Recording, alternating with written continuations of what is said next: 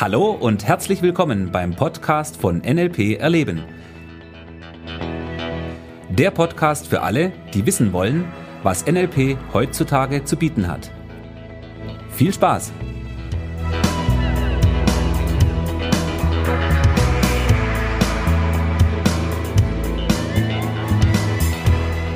Ja, hallo, hier ist der Thomas. Und hier ist der Michi. So, ich habe heute was mitgebracht. Nein, schon wieder. Ja, was Altes. Oh. Was denn? Six-Step Reframing. Nein. Doch, heute machen wir. Komm, heute machen wir mal Six-Step Reframing. Ich habe da so ein Teil in mir. Äh, Ich, Moment. Okay. Ich, ich muss jetzt ein bisschen, Guck mal kurz. ein bisschen was dazu erzählen, ja, weil vielleicht der eine oder andere wird jetzt denken, so, Six-Step Reframing? Also entweder du hast noch keine NLP-Ausbildung gemacht, dann kennst du es nicht, logisch. Ja. Oder aber du hast eine NLP-Ausbildung gemacht und kennst es aus der Ausbildung. Oder aber du hast eine NLP-Ausbildung gemacht und kennst es nicht aus der Ausbildung. Also die drei Möglichkeiten haben wir jetzt, die mir spontan mal so einfallen. Vielleicht gibt's noch mehr. Das ist bei dir überlassen. Okay, Thomas, Ja. schieß los. So, also Six-Step Reframing. Ja. Als ich damals, anno 18, nein, Voller lang. vor, vor, knapp, ja, vor ungefähr 15 Jahren war es, äh, mein erstes NLP-Seminar besucht habe, da habe ich es noch gelernt. Gutes, altes Six-Step Reframing. du? Mach mal. Ja, mach mal. Ähm, Six-Step Reframing ist ziemlich einfach, weil es sind sechs Schritte, du gehst durch die Schritte durch und dein Leben ist toll. Cool. Ne? Mach so mal. die Idee dahinter. Naja, nicht ganz. Also, okay. Okay. Also es geht um äh, sechs Schritte, die ähm, naja, nacheinander kommuniziert werden und das Ganze dient dazu, um problematisches Verhalten verändern zu können. So, und dieses Six-Step-Reframing, das hat jetzt ein paar Vorannahmen, die es voraussetzt, die stillschweigend akzeptiert werden müssen, wie halt so oft im Leben um dass es funktioniert. So, und eine dieser Vorannahmen, die das Six-Step-Reframing mit sich bringt, die stillschweigend akzeptiert werden, ist die, dass wir sagen, pass auf, es gibt in dir einen Teil, der ist für dieses negative Verhalten verantwortlich. Das bist nicht du, das ist ein Teil in dir. Ja, also ich mache mach mal ein Beispiel dazu. Nehmen wir an, es ist ein schöner Sommertag, die Sonne scheint richtig schön. Du bist in der Stadt unterwegs und naja, du siehst, oh, da ist eine Eisdiele. Ein paar Leute davor und denkst dir so, oh, hm, jetzt ein Eis, lecker Eis. Oh, Schoko, mm, oh, Schokolade. Schokoeis. Ja, so. Gut. Bis hierher ist noch alles okay. Aber dann kommt ja als nächstes der Gedanke, aber Moment mal, ich wollte ja auf meine Figur achten und äh, Eis ist ja auch nicht so gesund, ist ja viel Zucker drin und ah, soll ich jetzt wirklich? Ja, und dann geht's los. Wir nennen es internen Dialog erstmal, ja, also dieses, hm, ich überlege mir, mache ich, mache ich nicht, wie auch immer. So, und jetzt kommt Six-Step-Reframing ins Spiel und sagt, ähm, also nicht nur Six-Step-Reframing, sondern das, was da drüber steht, also noch eine Kategorie drüber, ähm, das ist das Teilemodell.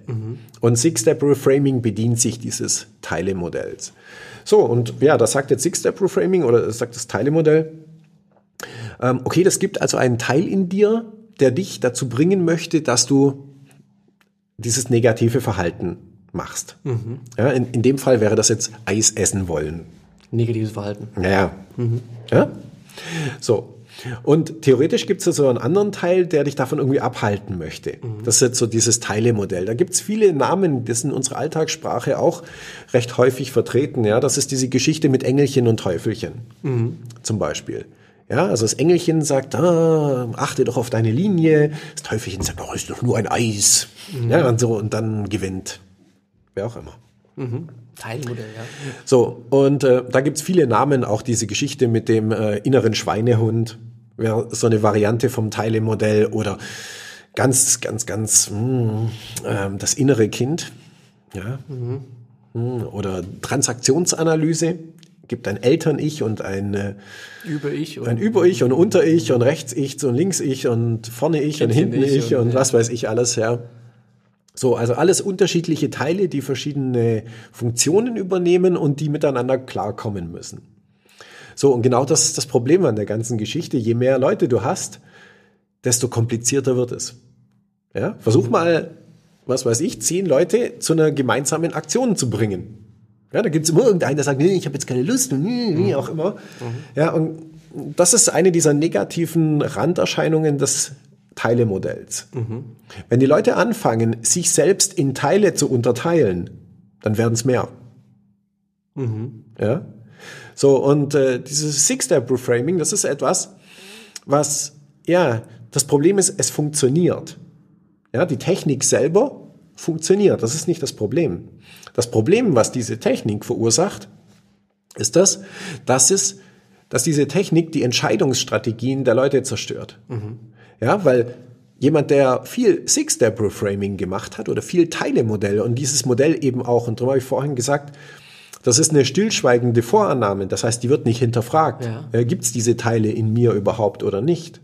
So, in dem Moment, wo ich das Modell kaufe und sage, oh, ich habe verschiedene Teile, ja, dann äh, kann das zu gewissen Schwierigkeiten führen. Das heißt, als Beispiel, du rufst jemanden an und sagst, um, geh mal da Abend ins Kino, Michi. Ich habe einen Teil in mir, der sagt ja und ich habe einen anderen Teil, der sagt nein. Äh, ja, so. Und dann haben wir den Salat. Wie willst du denn das jetzt lösen? Dann müssen die zwei miteinander verhandeln.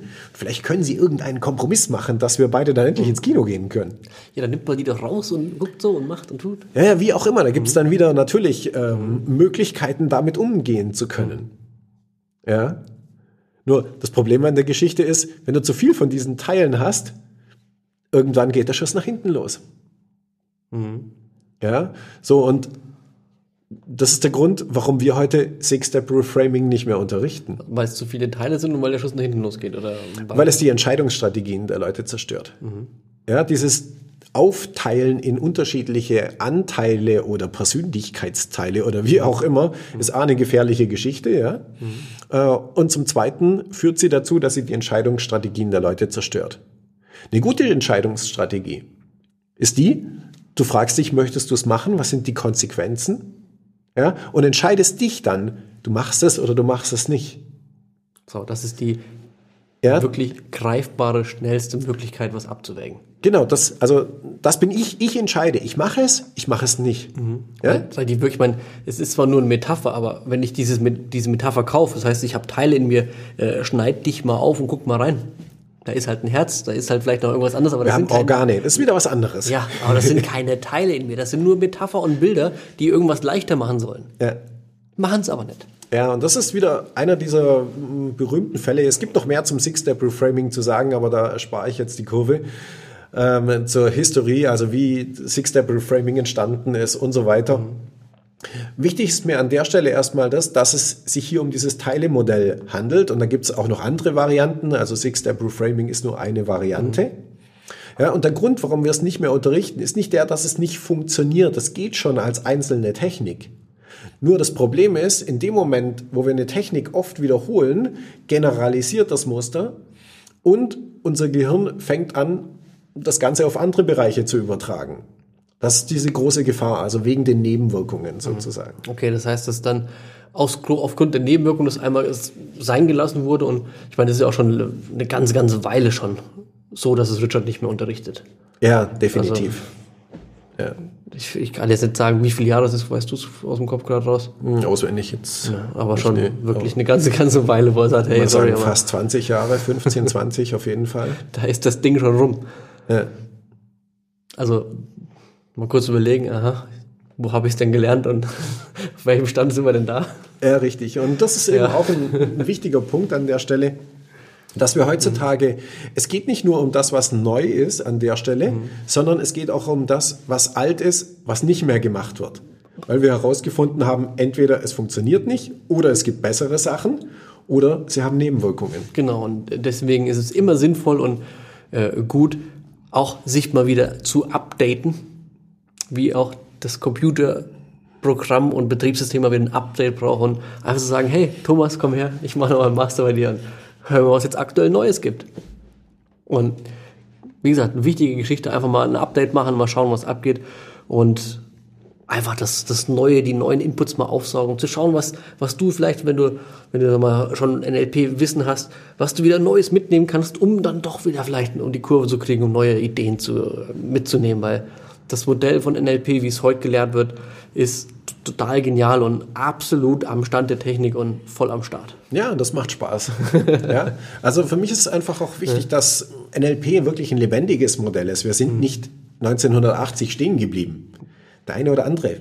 Hm? Aber nicht die Entwicklung. Richtig. Und die ist So. 2016, Ja, genau, heute. heute. Und die wird 2017, 2017 sein und 2018, Ich bin 2018. saumäßig gespannt, was in 20 Jahren ist, was wir da machen. Ja, spannend. Ja, NLP spannend. ist eine junge Disziplin, das ist nichts Neues, äh, nichts Altes. Alt, neu. Ne? Ja, das wird immer weiter dran gearbeitet, so wie die Technologien, sag mal, in, äh, im, im Computerbereich nach vorne gehen und in verschiedensten anderen Bereichen. Ja. Es wird dran geschraubt und gerade, sag mal, mit sag mal, der ganzen äh, Gehirnwissenschaft, was da noch alles rumgeht und so macht und was da noch vielleicht noch zusammengebracht wird, das ist einfach eine total geniale Geschichte. Also, Mhm. wir wissen schon viel und ich glaube, da kommt noch viel, viel mehr auf uns zu.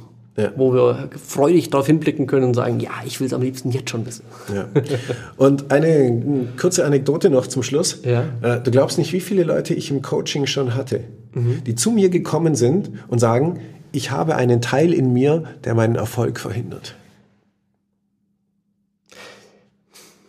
ja, sag mal, es ist halt auch eine leichte Erklärung, um was schnell zu verbildlichen. Nur das Es ist perfekt, wie unser Gehirn funktioniert. ja, nur das Wichtige ist, dass man das ganz schnell wieder wegradiert und sagt, "Mm, es ist kein Teil in mir, es bin ich. Ja, richtig. Weil das ein Teil in mir ist ja wieder ein wunderbares Beispiel für eine Art von Dissoziation. Exakt. Und wenn ich das was wegdissoziiere, macht es das nicht besser. Genau. Sondern du bist derjenige, der Entscheidungen trifft, also triff gute. Yes. So sieht's aus. In diesem Sinn, Lass es dir gut gehen. bis bald. Bis dann. Tschüss. Ciao.